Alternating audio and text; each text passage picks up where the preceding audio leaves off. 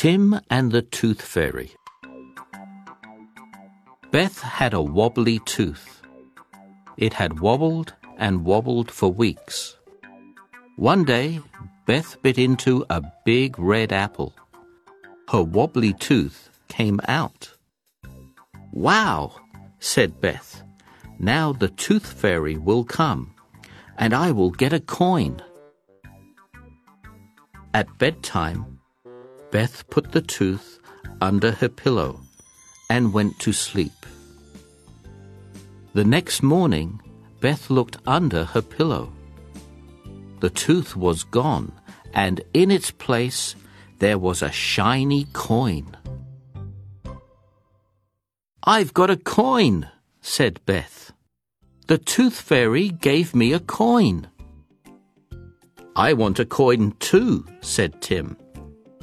Your teeth aren't wobbly yet, said Mum. All day, Tim pushed and pulled his teeth, but not one tooth was wobbly. Tim had an idea. He got out his modelling clay and made a toy tooth. I'll put this under my pillow, he said. Then the tooth fairy will come and give me a coin. The tooth fairy only takes real teeth, said Beth. She won't give you a coin for a toy tooth. Yes, she will, said Tim. At bedtime, Tim put the toy tooth under his pillow. He went to sleep and dreamed about the tooth fairy. Beth couldn't sleep. She knew the tooth fairy wouldn't come and Tim would be upset in the morning. Beth went downstairs to see Mum. She told Mum about the toy tooth. The tooth fairy won't come, will she, Mum? said Beth. Let's wait and see, said Mum. The next morning, Tim jumped on Beth's bed.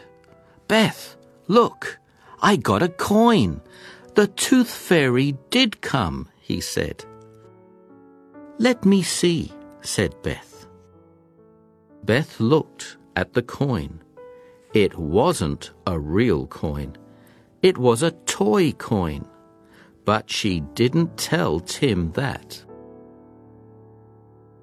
Tim ran to Mum. Mum, Mum, I got a coin from the tooth fairy, he said. I want to go to the shop now. You can't go to the shop with that coin, said Mum. You see, it's a toy coin. You gave the tooth fairy a toy tooth. So she gave you a toy coin. Tim looked sad. Then Beth had an idea. You can come to my shop, she said. What would you like to buy?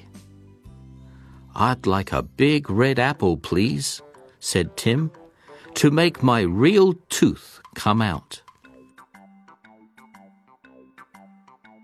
Wobbly. Tooth. Weeks. Bite. Fairy. Bedtime. Pillow. Push. Model. Clay. Real Upset. Downstairs. Buy